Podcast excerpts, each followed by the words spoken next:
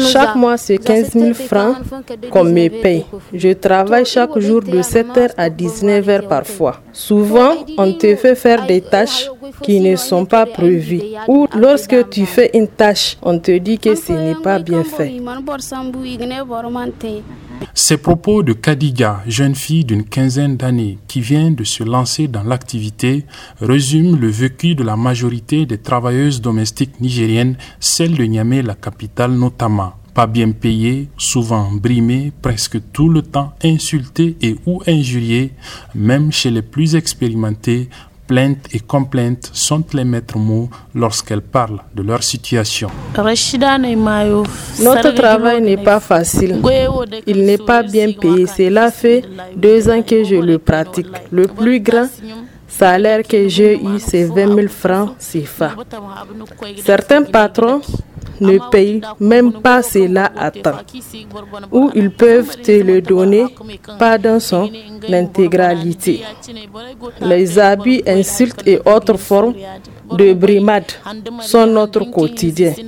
Et nous n'avons malheureusement pas beaucoup de choix que de les subir. Vous savez, moi je viens de très loin et je dois travailler pour aider mes parents. Face à la persistance de la situation, des initiatives sont nées pour faire bouger les lignes. Madame Zainabou Moussakaka est responsable d'une ONG locale qui a expérimenté un projet d'autonomisation et de protection des travailleuses domestiques. Nous avons essayé à travers les médias organiser des débats sur la protection juridique des travailleuses domestiques. Que dit la loi au Niger?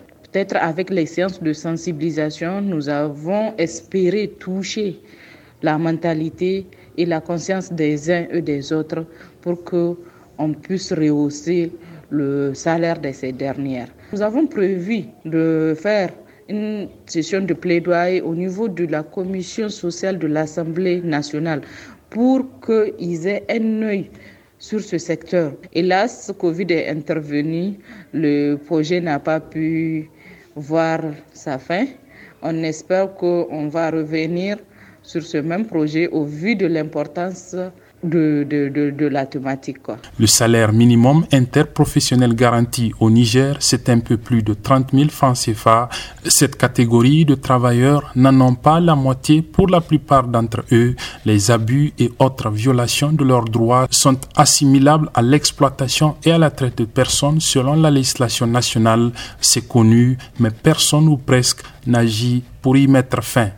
Abdullah Razak Idrissa à Niamey pour VOA Afrique.